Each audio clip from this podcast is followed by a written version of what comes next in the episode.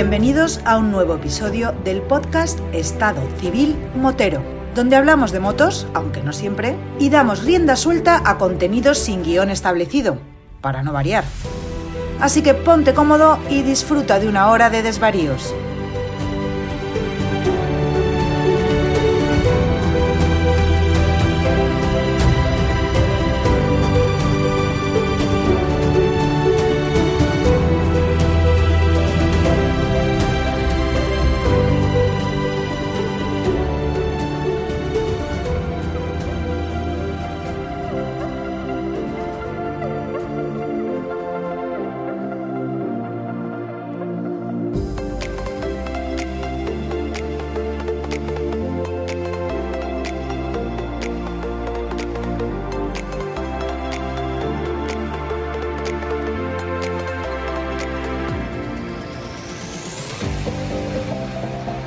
Pasa, chaval? ¿Qué pasa, Vampi? ¿Qué tal? Me alegro mucho de escuchar esa voz tan sensual que tiene. Y no te estoy tirando los tejos. ¿eh? Menos lo capelucita, que ya sabes que no eres mi tipo. Entre otras cosas porque no soy capaz ni de levantarte.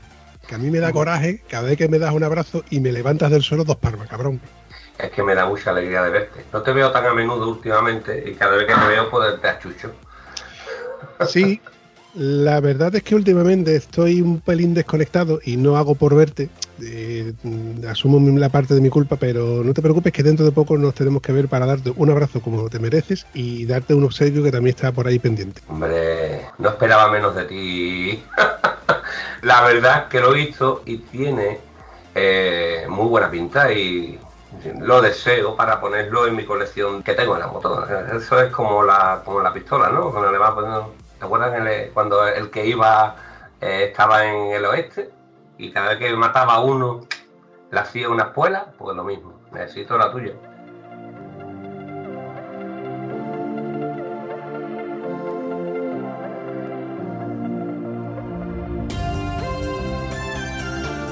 Oye, una cosita, he estado viendo por ahí fotografías y vídeos que de algo que me comentaste. ¿Cómo, ha ido ese viajecito último que has hecho? Pues la verdad que muy bien. Al final mm, desestimé hacerlo en motos porque mi mujer la operaron hace cinco meses de la columna y al final lo he hecho en un coche. Y, hombre, pero es muy atractivo, muy bonito, es paradisíaco. La media sale, he hecho 14.000 kilómetros eh, y la media sale a unos 530 kilómetros diarios pero merece la pena. Para, hacer los motos, pues lo, hemos pospuesto para hacerlo en julio, de dentro de este año que entra, no, el otro. Así que nada, eh, está en, previsto eh, para hacer una nueva aventura. La verdad que ha merecido la pena. Ha sido un espectáculo y además pasarlo en este tiempo de COVID, que ha sido también una experiencia. Y para allá ha sido pasar por una serie de filtros que en el norte, en Noruega, en Finlandia, en Suecia, parece que el COVID no existe. De hecho, pasas con, con, la doble vacunación y adelante. No te pones más ni nada. A ver, me has dicho 14.000 kilómetros. Sí, 14.000 kilómetros hechos hasta el Cabo Norte y volver. Vale, vale, vale. 14.000 kilómetros en el coche, porque ahora me has dicho de que has ido con tu mujer y la cría, entonces es una experiencia que tú creas que merece la pena, o sea, ¿la recomendarías hacerla en coche tanto como en moto o es algo que impepinablemente hay que hacerla en moto? Eh, no, hombre, la experiencia la puedes hacer, de hecho es más caravana que moto y que coche juntos. Caravana es como si la regalasen con las galletas, pero eh, la experiencia eh, del viaje en sí la puedes vivir de muchas formas. Yo en particular motero que soy, yo iba de doblada y ya me estaba imaginando a mis dos amigos o los tres amigos que vienen conmigo siempre en esa, en esa, mira grábalo, esta perspectiva, esta curva, iba doblando con el volante, iba así con la cabeza inclinándome como si estuviera dando la como si estuviera inclinando con la moto. Eh, es bonito de cualquiera de, de las formas, si las quieres hacer de, la, de las formas, pero la vivencia y la experiencia, por lo menos en mi, en mi caso, y yo creo que de los que nos están escuchando lo mismo como en la motorada. Así que, pero me lo quedo, que me lo quedo como un máster. El doctorado quedará dentro de poco, cuando pueda ir de nuevo, y sé el que el cómo, el tema de cómo entrar los ferries, eh, toda esa vorágine de, de, cosas, de entrar en siete países diferentes, el tema del cambio de la moneda, son muchos muchos factores que luego te lleva a, las recompensas de estar allí, que luego no te quieres ir. Yo me llevé allí cinco o seis horas allí viendo todo lo que pasaba, me, llovió, cambió el tiempo eh, repentinamente, lo mismo estaba lloviendo que estaba una maravilla, aquello es una gozada, no se puede expresar con palabras, hay que vivirlo y ya está.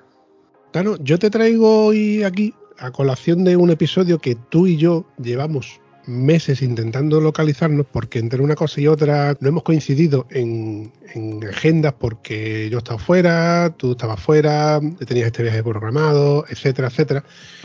Y todo esto era porque aquella historia que, contamos en el episodio número 10, donde hablábamos con el difunto Hugo, que desde aquí, bueno, te mandamos un fuerte recordatorio a, este chico que tuvo este fatal accidente en, el circuito. Y me remito a todo aquel que, que quiera escuchar ese episodio, pues está en el episodio número 10 de la segunda temporada.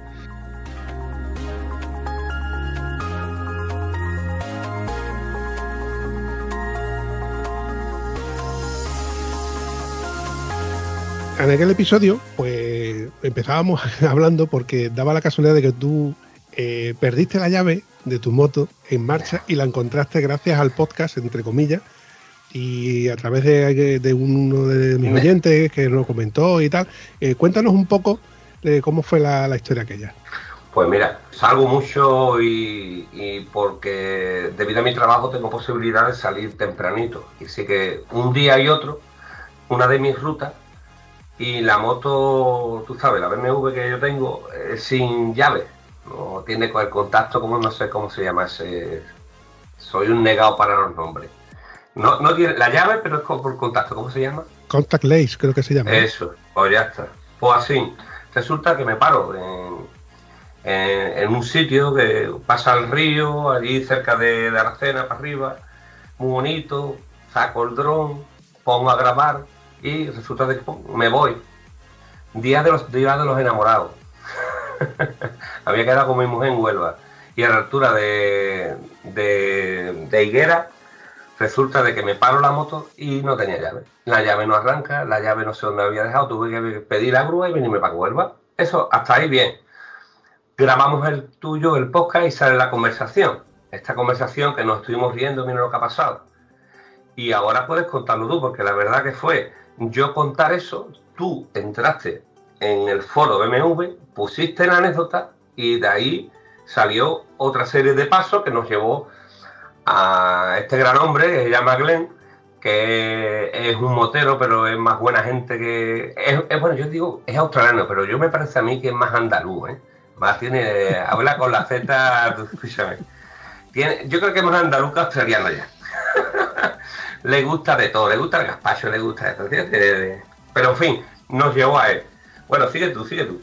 Tiene mucho arte, tiene mucho arte. Pues no, en, cierto modo la cosa fue, bueno, sí, como, tú lo has contado, yo eh, mandé el episodio a, publicarse y uno de mis oyentes pues me comentó, oye, Vampi, he escuchado que tal chico ha perdido una llave y resulta de que a través del foro y a través del Facebook eh, ha aparecido alguien que, ha encontrado la llave. A ver si va a dar la casualidad que es la misma de Tano, tal y cual. Y digo, oye, pásame el contacto que se lo voy a pasar a Tano y que los dos se pongan de acuerdo y demás. Y así fue, mm, en cierto modo, como más o menos conociste tú y Glenn, pero prefiero que sea Glenn quien lo cuente para que así nos cuente más o menos cómo fue, cómo encontró la llave y cómo al final se puso en contacto contigo. Así que voy a darle paso a nuestro amigo Glenn. Eh, ¿Qué tal, Glenn? ¿Cómo estás? Hola, pues aquí muy bien. Buenas tardes, Toro. Ya lo cuenta un poco, ¿no? Como eh, la, encontrando la llave de eso de, de Caetano. Pues al día eso, yo estuve con la novia, como dando una vuelta ahí por la sierra.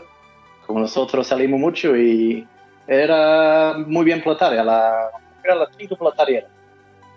Y así dando una ruta y minutos por atrás, hemos parado ahí en la bolsa, en balsa eso de Aratena. Me parece, hemos hecho el día eso de picnic con todo el rollo ese de COVID, pues hemos hecho un poco más, más rollo de picnic.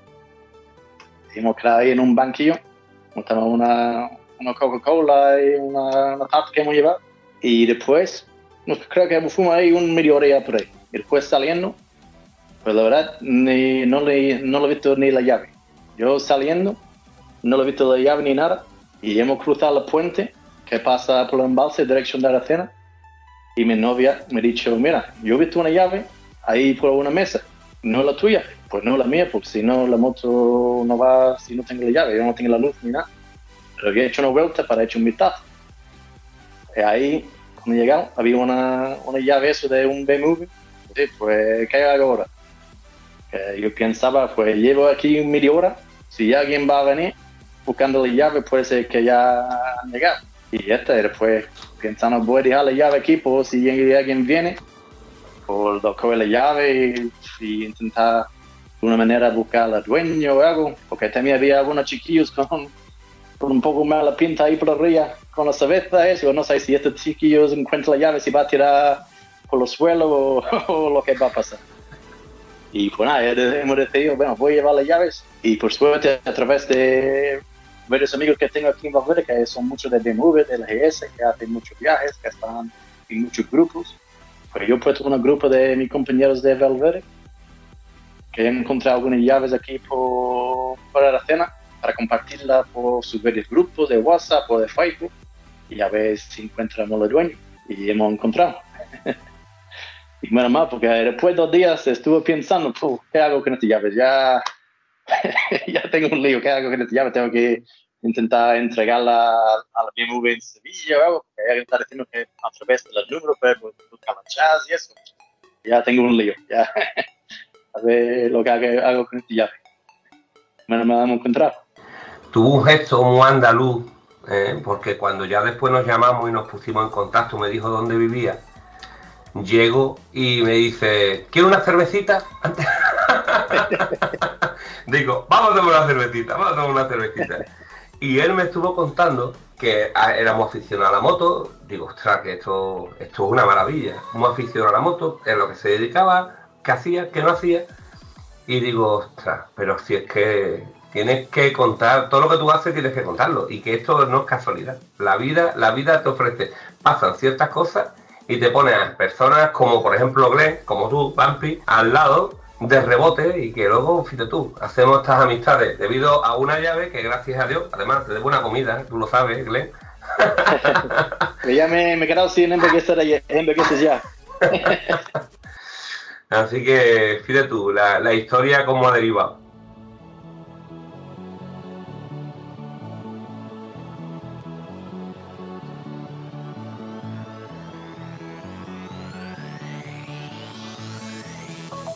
Como dijo ya el, destripador, vamos por partes. Glenn, ¿tú de dónde eres? Pues uno, un australiano, aunque tengo un acento raro, pues una mezcla ya de australiano y, andaluz. de Australia. Pero tú actualmente estás en Huelva. Sí, sí, vivo aquí en. Llevo aquí unos. Voy por 13 años. 13 o. Sí, voy por 13 años aquí en Andalucía, en Valverde, aquí en Huelva. ¿Y cómo termina un australiano en Huelva? Pues yo llegué aquí en principio por las minas. Yo venía aquí con un equipo de unos 14 australianos. Nos estaban arrancando las minas aquí en Aguas Taneras, aquí con Matza. Pues hemos venido unos, unos 14. Unos 14 australianos en para ayudar, para arrancar las minas, para traer nuestra experiencia aquí a, Peña. Y en principio el contrato era para dos años, pero 13 años después, aquí, aquí estoy todavía.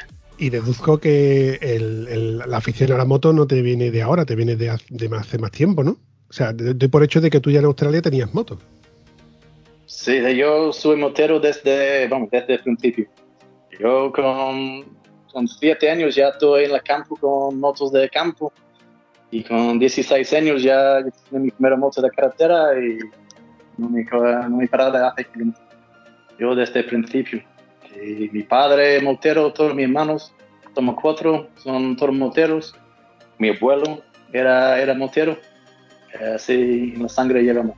¿Y qué motos, o sea, qué tipo de motos son con las que has solido hacer tus viajes? Hasta ahora siempre con motos deportivas. Siempre, yo tenía varias, he hecho ahora mismo tengo una TL1000 R y con ella una Suzuki bicilíndrica de 98 y con esta moto he hecho, bueno, otro día he hecho revisión de 215 mil kilómetros. Wow. 215 mil kilómetros. Sí, sí. Y con otra R con, yo tenía una RF, una Suzuki RF 900. Con ella he hecho ciento y pico. Con una, mi primera moto, una ZZR dos y media. He hecho 120 mil kilómetros con ella una dos y media, viajando por lados. Para que luego digan que las japonesas no son buenas. Esa Suzuki TL1000 que, que, tú me has comentado, que en su día cuando me dijiste, tengo una Suzuki TL1000, yo decía, ¿qué moto es esa? Porque no me suena. Y es que esa moto no es vista, que de hecho yo no recuerdo haberla visto en ninguna de, las concentraciones y eventos a los que yo he ido. Para que no lo sepa, la TL1000 mm, deriva de la Suzuki V-Strom 1000 que lleva el mismo motor bicilíndrico, pero adaptado a una moto R. Suspensiones, chasis, carenado, todo R en un bicilíndrico de 1000 centímetros cúbicos, ¿cierto, Belén?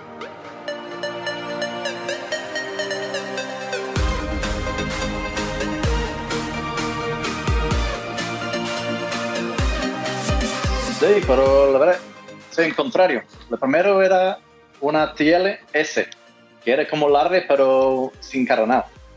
Y después a salir más cara un año después, la ARD, que tiene una chasis que estaba preparada para correr en Superbikes, pero en final, al campeonato de Superbikes no llega. No era como competitivo. Y después han dejado de fabricar la TL 1000R, pero la moto eso ya han hecho en la V-Strom. He venido después de la moto deportiva. Han sacado una motor de la moto deportiva, que era muy potente, muy fuerte, muy dura, y han puesto en la moto de V-Strom después. Interesante. Y después de, la Suzuki TL1000, ¿qué, moto tienes actualmente?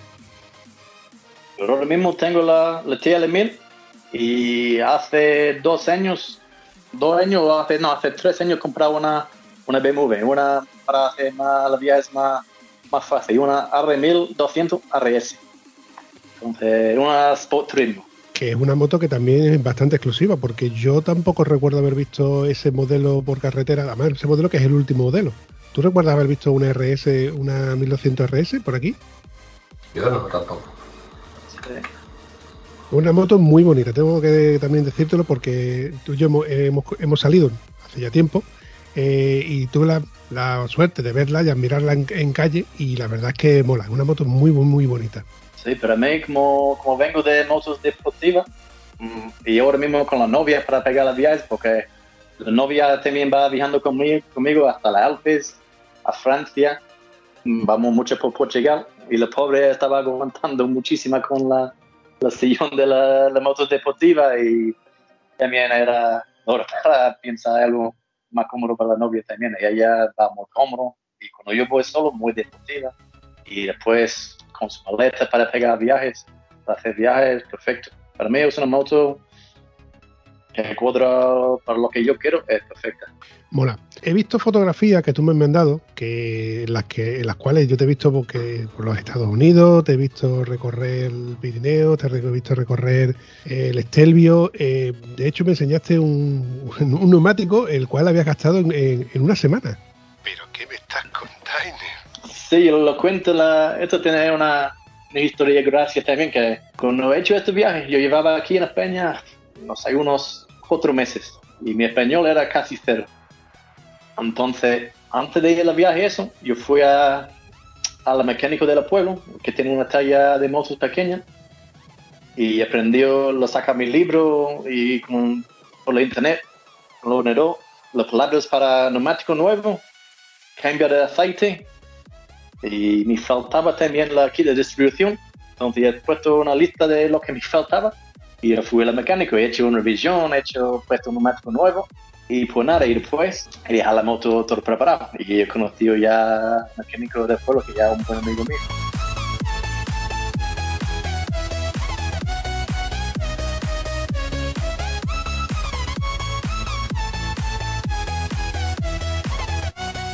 Era nueve días después, creo. Llegaba otra vez a la taller y para pedir otro neumático. Y el mecánico está mirándome con una cara como extraño. Yo, ¿qué pasa con el neumático? ¿Hay algún problema? Y yo tenía la palabra como metálico y alambre.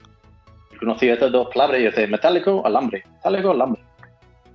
No, podía, no sabía cómo decir que era el neumático encantado. Y, y, el mecánico ha hecho la expresión como la tiro al ojo, que va a hecho un vistazo. Y venía a la, a la calle para ver, para ver la moto.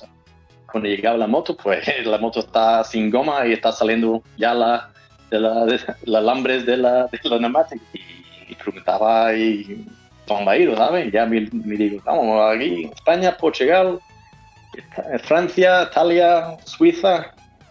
Y he hecho un, enseñado un par de fotos de mi ruta.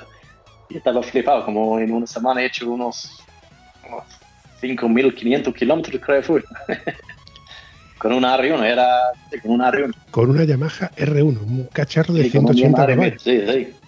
La verdad, vamos, y buenísima para viajar. Yo con esta moto me encantaba viajar con ella. Eh, eh, la verdad es que es algo anecdótico porque, entre otras cosas, eh, no estamos acostumbrados a ver ese tipo de motos viajando. Independientemente de que, de que, tú te encuentres a gusto y que hagas kilometradas increíbles con ella, como nos estás contando, pero no es una.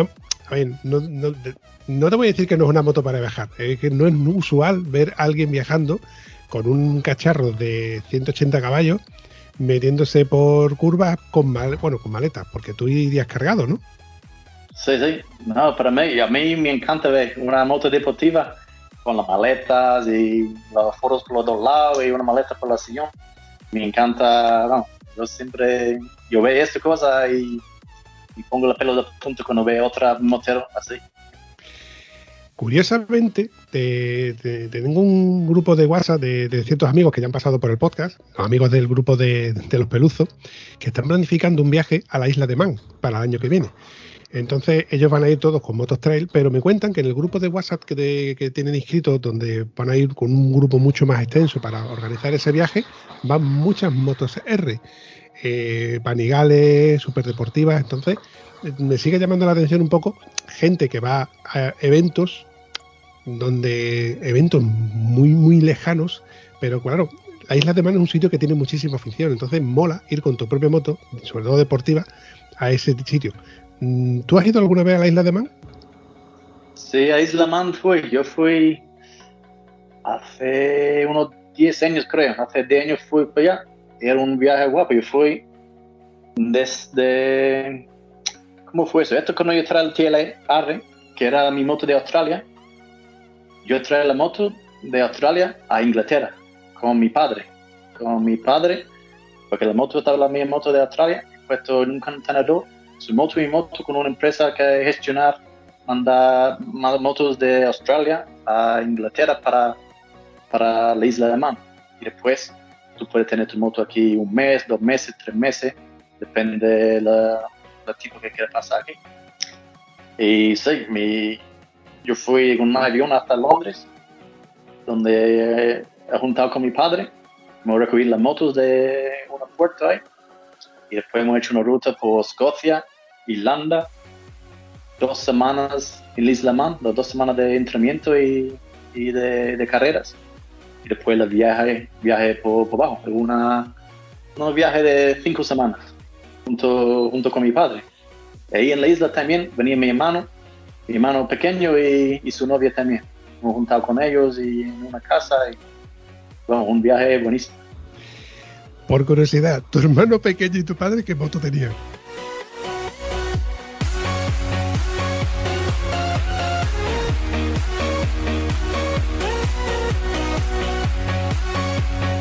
Mi padre tiene varios. Mi padre tiene una una R 1200, la R, la Naked, y también tiene una, una muy guapa, una clásica, una R90S, una moto de 74, es una, no sé si una Daytona, es muy, muy conocido de la clásica, es una naranja y las dos, dos tipos de pintura con la naranja y gris y plata, naranja y plata, una moto guapísima.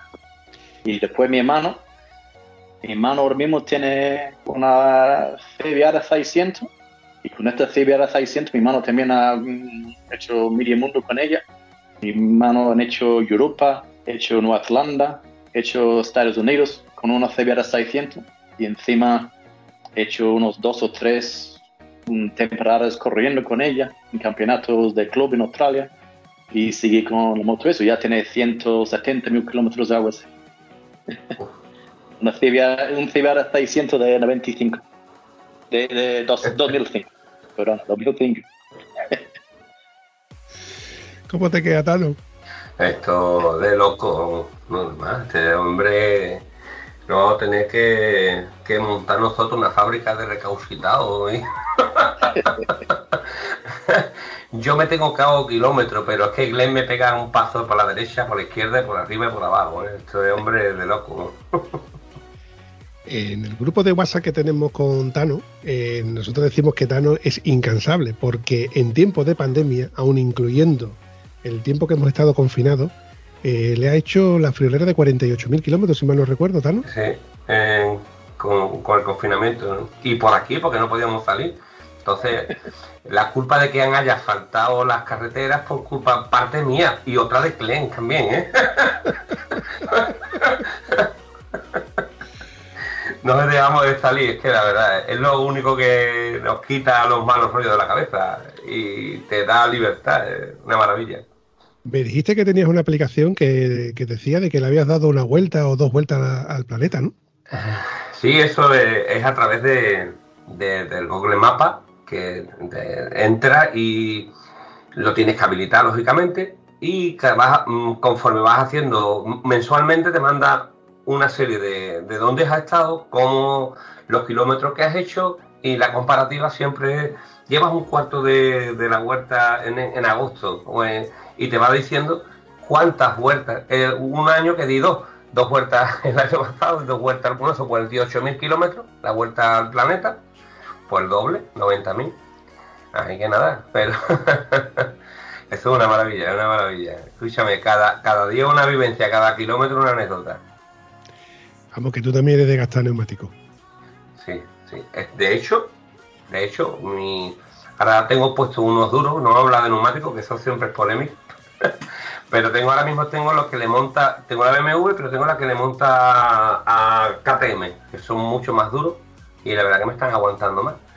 ¿Por qué? Porque la verdad que mi manera, yo soy un hombre, soy un grandullón, peso 125 kilos, mi moto con las maletas y todo y la desgasto. ¿Y qué pasa? Pues estoy probando porque, claro, este viaje que te he dicho antes a Cabo Norte lo he hecho con el coche, pero estaba probando goma lo suficientemente dura para que me aguantara, si es posible, no cambiar de goma en 14.000 kilómetros y de vuelta.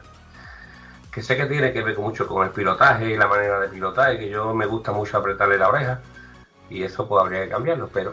Y, retomando lo de la cervecita que me ofreció Glenn, nada más que nos vimos para darme la llave, que yo la verdad que le pegué una chochón eh, este hombre es muy cercano y la verdad que yo soy, yo soy como un mozo amoroso. ¿eh?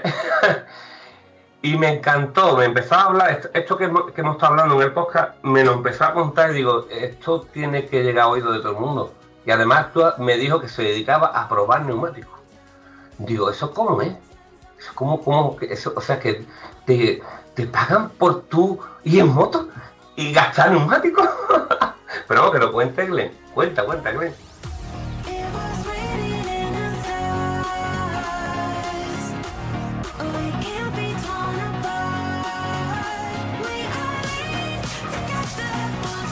Pues sí, es una, un trabajo que yo he encontrado por una coincidencia, ¿no? Una por suerte. como cretano que yo también entre semana. Ahora mismo, cuando yo venía, como yo venía aquí, como he dicho antes, de las minas. Y después yo fui trabajando fuera y en unas minas en Papúa. Y cuando venía por aquí, para España, estuve un poco de tiempo sin trabajo pensando si puedo volver la mina o qué voy a hacer. Y como Cayetano, pues todos los días era raro que no subía a la sierra o por una vuelta, normalmente dos o tres veces cada, cada semana. Y un día, bajando de la sierra, he visto en un bar unos tres motos iguales. Y después me fijé que la matrícula era de afuera. Era una matrícula que era alemana o algo así y tres motos de grandes de turismo, pero sin maleta ni nada, y me parece extraño, esto no cuadra. Y pues nada, pues he hecho una, una vuelta y vuelve y voy a echar una, tomar una, una cerveza en este bar, a ver, hecho un ojo, a ver lo que están haciendo por aquí, a ver si están haciendo pruebas de moto nuevo, porque algunas veces yo veo que hace pruebas por aquí con el circuito que tenemos al lado, Monte Blanco y eso. Yo pienso, algo está pasando, voy a echar un ojo. Y cuando yo he visto las tres motos y escuchaba a los pilotos hablando español, pues este tampoco cuadra, pilotos de español, matrículas de alemán, algo que no cuadra. Y después me fiaba en los neumáticos y estaban todos marcados y, y, y pintados con numeraciones y cosas. Y había una, varias marcas, ya varios tipos de goma. Y yo preguntaba, cuando yo paraba la moto y estaba a hablar con ellos, y mira, mm, tiene pinta que está probando gomas. Yo tengo una, yo estuve con la TL, la moto deportiva, y yo tengo otra moto de turismo, que tengo que cambiar la goma, ¿cuál, cuál le gusta más? y empezaba a hablar con ellos y, y contando cómo va una y otra. Y después los tíos han dicho, mira, estamos buscando, somos una empresa que hace pruebas y somos de, de Barcelona, eso. Podemos venir más cerca por aquí por tiempo para hacer unas pruebas, porque hay bien tiempo y de carreteras y eso. Y estamos buscando pilotos, por si yo conozco de alguien o o algo así. Y yo, mira, así a mí, la verdad, me puede interesar. y al día siguiente, fue, o la, esta, la tarde, por la tarde, me, yo puse un mensaje que estoy interesado. Y al día siguiente he quedado con ellos para desayunar. Y por, por suerte mía, la prueba que están haciendo estaba empleado unos 2.000 kilómetros más y uno de los pilotos de prueba tendré que irse porque tiene otra otra cosa para hacer, otro trabajo y eso. Y me preguntaba si yo podía juntar con ellos la semana siguiente y, y así empezaba con ellos. Y bueno, estupenda. Una, una suerte para una afición acaba como trabajo. Sí, estupenda. Hombre, la verdad es que a cualquiera que le, le cuentes de que, de que tienes la suerte de que te dejen probar neumáticos eh, y moto fuera de pista para ver tus sensaciones y demás, la verdad es que mola. Aunque yo no sé, ojo, yo no sé si me gustaría, porque ya dejaría de ser la afición mía de salir a mi aire a la obligación de salir en moto para probar un neumático específico y luego tener que trasladar mis sensaciones a una persona que a lo mejor me entiende o no me entiende. Yo no sé tú qué piensas de eso, Glenn. Sí, no, la verdad que también tengo que tener cuidado que no voy cargando mi afición de motos porque viene afición ya acaba como trabajo. Hay que tener poco de cuidado, pero el trabajo va por prueba. Entonces, algunas veces estamos varios meses sin parar y después parecemos un par de meses que no estamos con pruebas y eso. Entonces, está estupendo.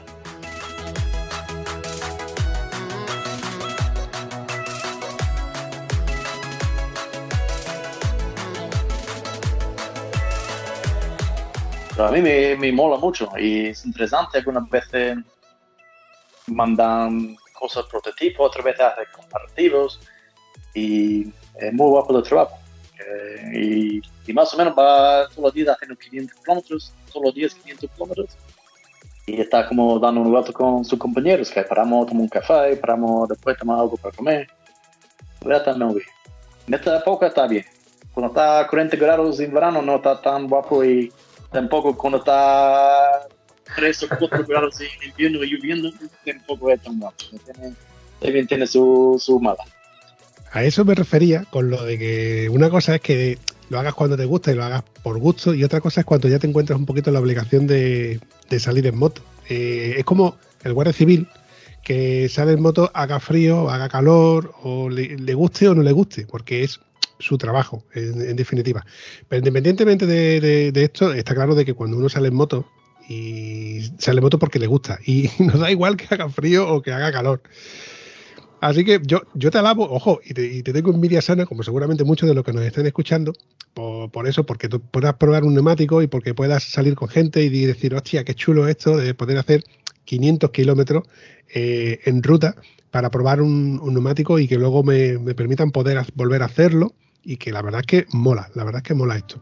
El nivel técnico exigido eh, es grande, ¿no? Lógicamente el trabajo que, tiene eh, detrás cuando está un neumático a, la calle, no sabemos la cantidad de, trabajo como en este caso, ¿no? llevan las empresas y ponerlo ponerlo para que sepa o que sea lo más seguro ¿no? de cara al consumidor, al último consumidor, que lleva un gran trabajo en todos los aspectos. Nuestro amigo Glenn pues, pues lo ratifica. Sí, no, me encontraba, me encontraba muy interesante eso también, lo que gastan en, para poner hasta algunas veces hay cuatro motos rodando y probando varios compuestos o varias carcasas, varios de, de diseños de, dibujo, eso, la, la huella, ¿no? De la neumático. Hay bastante cosas que va influyendo, que va probando y cuando hace tantos kilómetros es muy interesante también que no es solo cómo está una moto, cómo funciona la, goma y la moto, no está la neumático nueva, eh, media vida o final de vida del neumático, también cómo funciona eso, que va mirando muchísimo eso. Y eso también me sorprendió mucho la diferencia uno está comprobando varias marcas, que algunas son guapísimas cuando son nuevas y a media vida son horrorosas. Pues la mejor goma que he probado nueva, porque este neumático está flipante. Y a media vida es horroroso. No quiere ni montar la moto que, ¿sabes? Otras marcas no son la mejor en pero no cambian. Y al final de su vida sigue bastante bien. Es muy curioso. Muy curioso lo que va aprendiendo sobre eso. Incluso cuando ve revistas, ve los vídeos de YouTube, cuando están probando neumáticos o motos, es interesante a ver lo, cómo hablan, porque muchas veces ellos prueban las cosas como son nuevas, pero lo que interesa a nosotros que hacen muchos kilómetros, lo, cómo funciona una goma a media vida o a final de su vida, que también para nosotros que va a gastar la goma hasta el alambre, hay que ver cómo funciona. Y es interesante eso.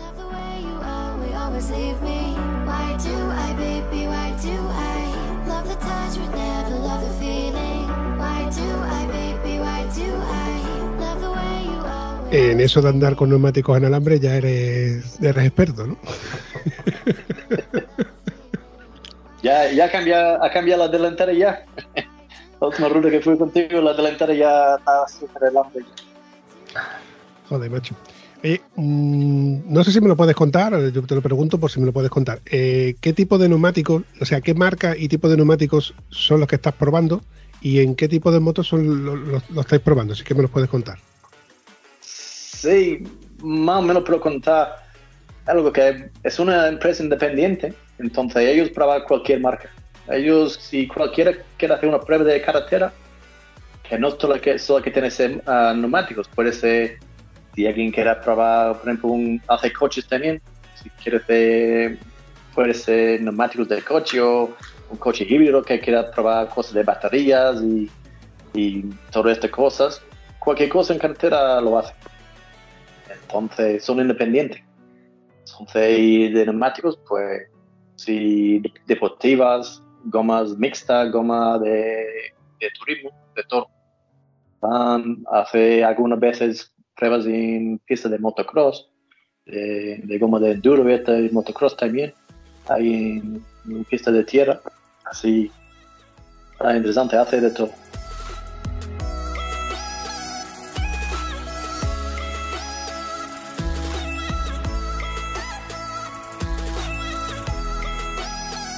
Entre las fotos que tú me mandaste y retomando un poco tu vida motorística, porque no puedo, podría decir profesional o semiprofesional, porque eh, recuerdo haberte visto en fotografías, haberte visto correr en, circuito, con lo cual eh, doy por hecho de que has corrido en algún tipo de campeonato.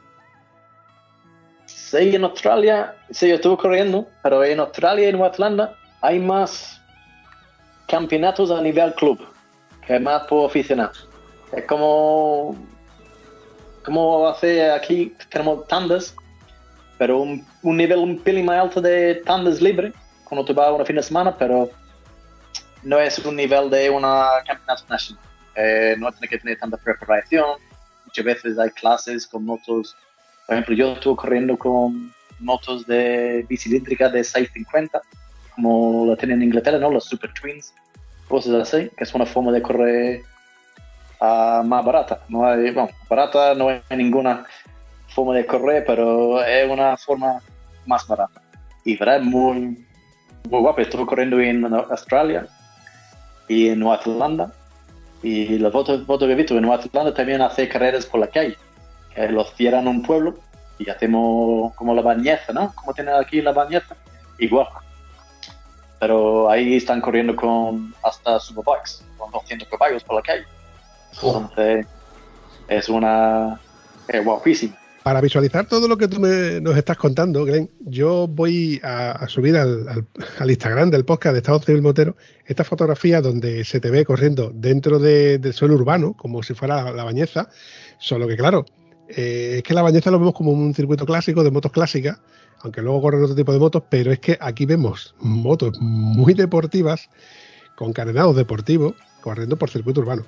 Luego, eh, estoy viendo que tienes aquí una S1000RR. Sí, yo tenía, ya la vendiste, ya, ya vendí hace un par de años, pero con ella también, con una moto con ella, yo fui hasta, hasta Turquía. Hasta Turquía fui con ella. Un viaje, un viaje de 10.000 kilómetros hecho en tres semanas.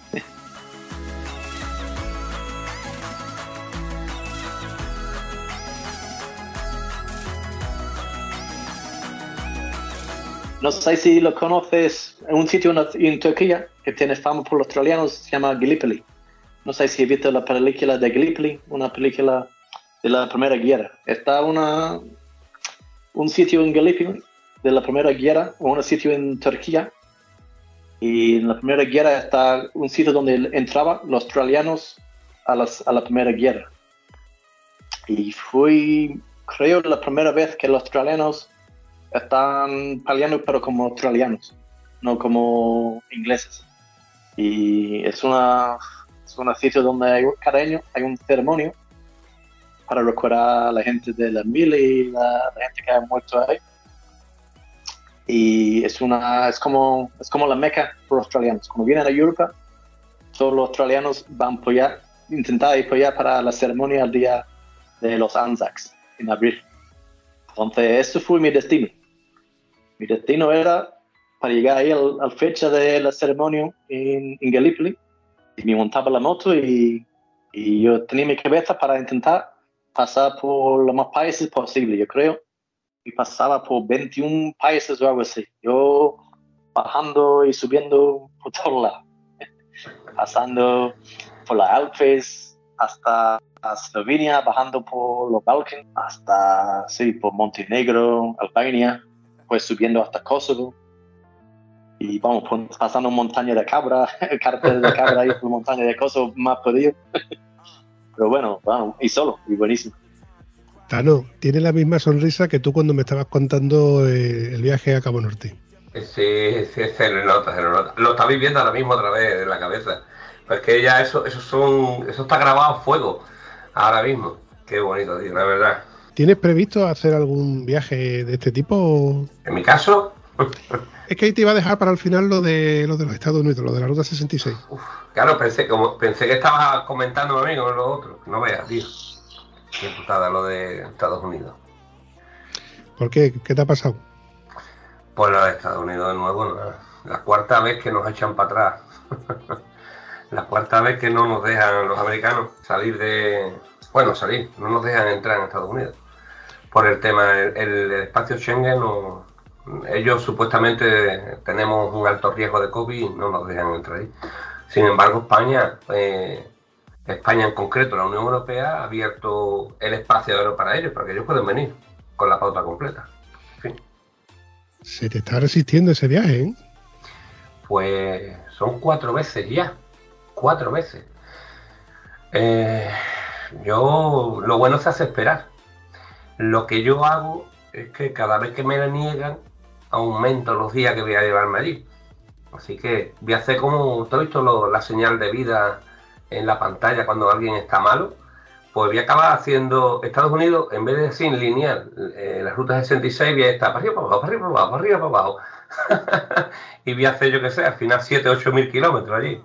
Bueno, espérate, que yo no te, yo, yo, creo que empezó la casa por, por, el, por, el, tejado, en lugar de por abajo. Yo he hablado del, del, viaje que te ibas a hacer en los Estados Unidos, pero no te he preguntado cuál era, en qué consistía. A ver, evidentemente yo sé que era la ruta 66, pero ¿cómo se te ocurre a ti, a hacer la ruta 66? ¿Con la BMW o alquilas un coche o cómo lo vas a hacer? No, no, no, no. Alquilamos una, una moto americana. En este caso, lo queríamos hacer lo más americano posible. La barba que tengo es americana total, que cada vez que me la niegan la entrada, no me afeito. Dije que me iba a afeitar un poco cuando fuera y resulta de que parezco me está llegando ya la barba a la mitad del pecho. y, y, vamos a ver, vamos a ver. Ya ahora son ocho otros meses, ocho meses más. Me va a parecer arder hace una vez la vida. Da guarda al anciano ese que se metía todo debajo de la barba. pues, pues ahí estoy.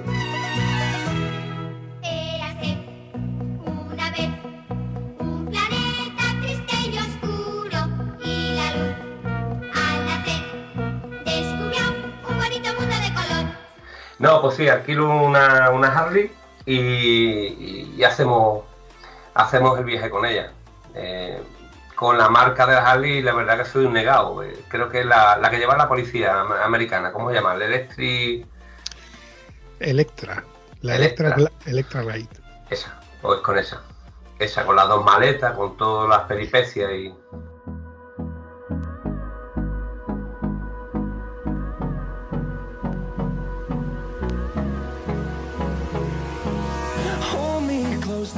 La verdad es que te pega, porque tú eres un tío de gran envergadura. Vengo a referir que es un tío que mide, ¿cuánto mide? ¿Un metro noventa? No llego, un ochenta y cinco, un ochenta y seis. Bueno, entre eso y, de que es un tío corpulento, pues macho, es una moto que te pega. Pero no te veo yo a ti tomando la primera curva con ese cacharro. no, la verdad que estoy habituado a la mía que me tiro un poquito más. Yo creo que los primeros días, el primer día vamos a andar poquito por aquí y vamos a habituarnos. La verdad que no he cogido nunca ese estilo de moto, pero yo creo que será rápido la, adaptación. Eh, bueno, el periodo de adaptación tendrá que ser rápido a la fuerza, pero ya te garantizo ya a ti de que yo sí la he manejado, también te digo que velocidades cortas, ¿no? Eh, eh, más bien callejear y poco más, y te digo que son motos inconducibles. bueno, ahí me lo dejas, ¿no? Ahí me lo dejas. Bueno, esta, cuando digo que voy a coger esa moto, tengo muchos amigos que la tienen y dice, te vas a pasar al lado oscuro. Digo, no, no. No me pasa al lado oscuro de momento. La cuestión es esta, la cuestión es esta. Mm, cuando decidimos hacer el viaje era hacerlo lo más americano posible y la verdad que luego ya he escuchado que mejor con la India, mejor con la... Y, la verdad que mm, me recomendaron, por ejemplo, esa moto dice que va unido, eh, pesa mucho, porque no va, digamos, eh, el chasis. Hay una que, la Road, que es más, cabezona, pero puedes manejarla mejor. Y esta dice que es mucho más pesada. Pero vamos, yo la mía, con la carga, con las maletas y con mi peso, también se va a 500 kilos, Actualmente. Por lo tanto, yo creo que por eso no Además tengo las cachas fuertes, eh. Pero que me habituaré bien.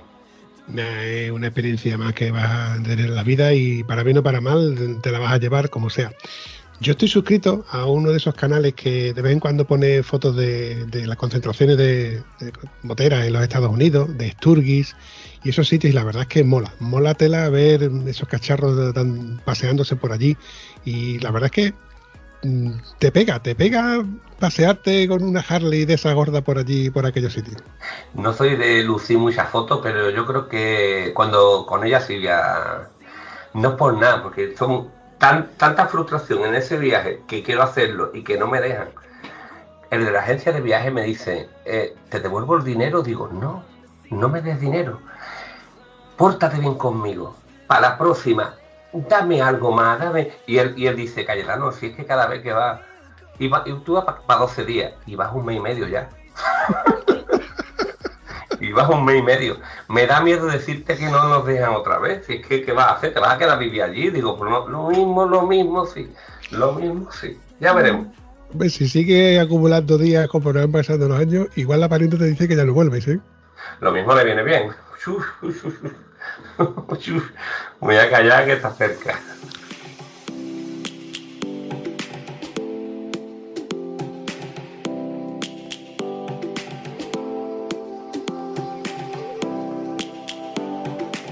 Glenn, retomando la pregunta de antes, ¿tú tienes pensado eh, hacer algún viaje de larga distancia como los que hacías antes o te vas a quedar aquí apañado en guarda?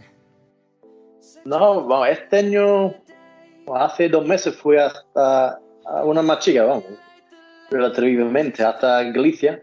Yo fui, he hecho un viaje con un amigo por Portugal hasta, ¿cómo se llama? Al Cabo Finisterre, ¿no?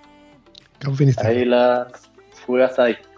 Y en un rato un poco más por, por Galicia y por abajo. Pero más grande este año en principio no tengo nada planeado. Pero al Cabo Norte también tengo pendiente. tengo un amigo que fui, fuiste para allá hace unos tres años, también con una, una de mi pueblo aquí, de Valverde. Fui, él fue hasta a Cabo Norte con una GSX-R 1000, también con una moto deportiva 1000, y él también gusta hacer sus viajes en la 1000, hasta Isla Man, Selvio, también es uno de los únicos que yo conozco que por aquí que gusta viajar con alguien. Pero este año no sé, creo que este año más ruta más corta.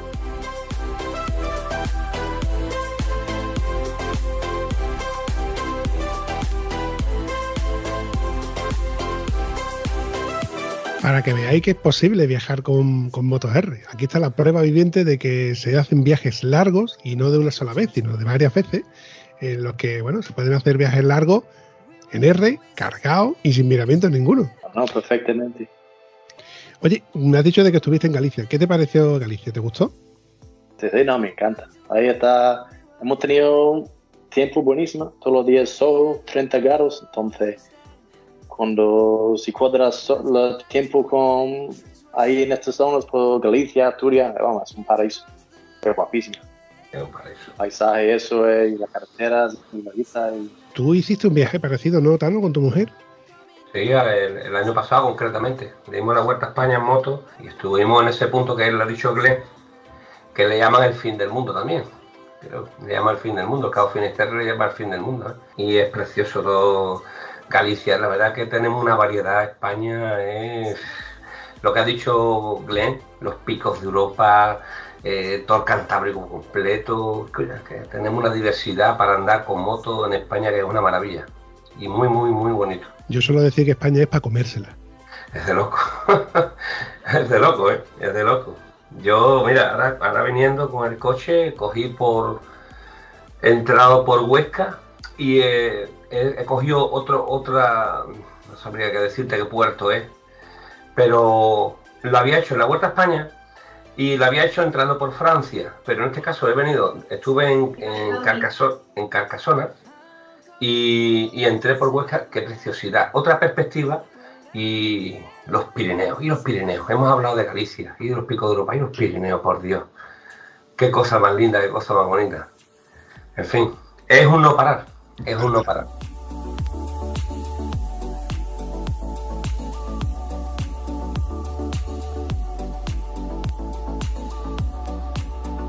Bueno, chavalotes, vamos a ir despidiéndonos porque este episodio suele hacer episodios de una horita, entonces este episodio no quiero alargarlo más que los dos últimos, se me han alargado más de la cuenta y luego me toca a mí editar y yo ya estoy muy mayor para editar este episodio muy largo. Es que se pasa el tiempo volando, Vampi, contigo, como dice nuestro amigo Antonio, que bien me la ha pasado.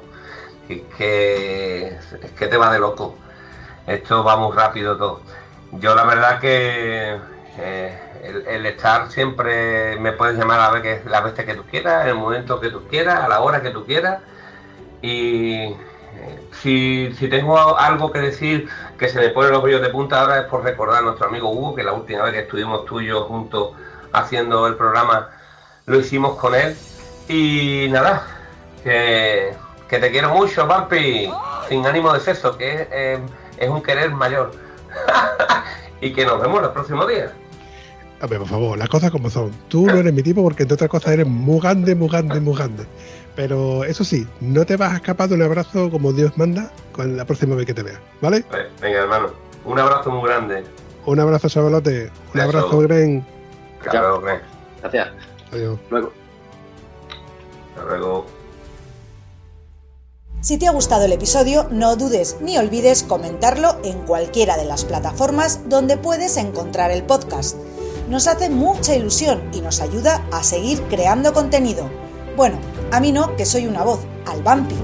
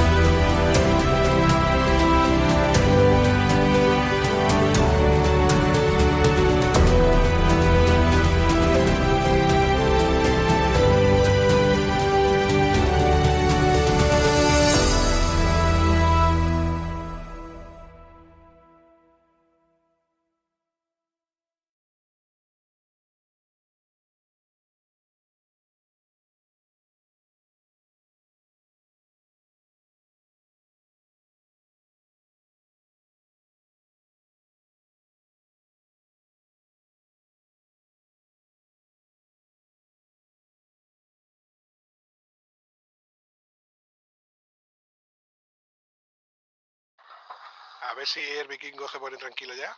Ah, Venga, venga, venga. Listo. Arte.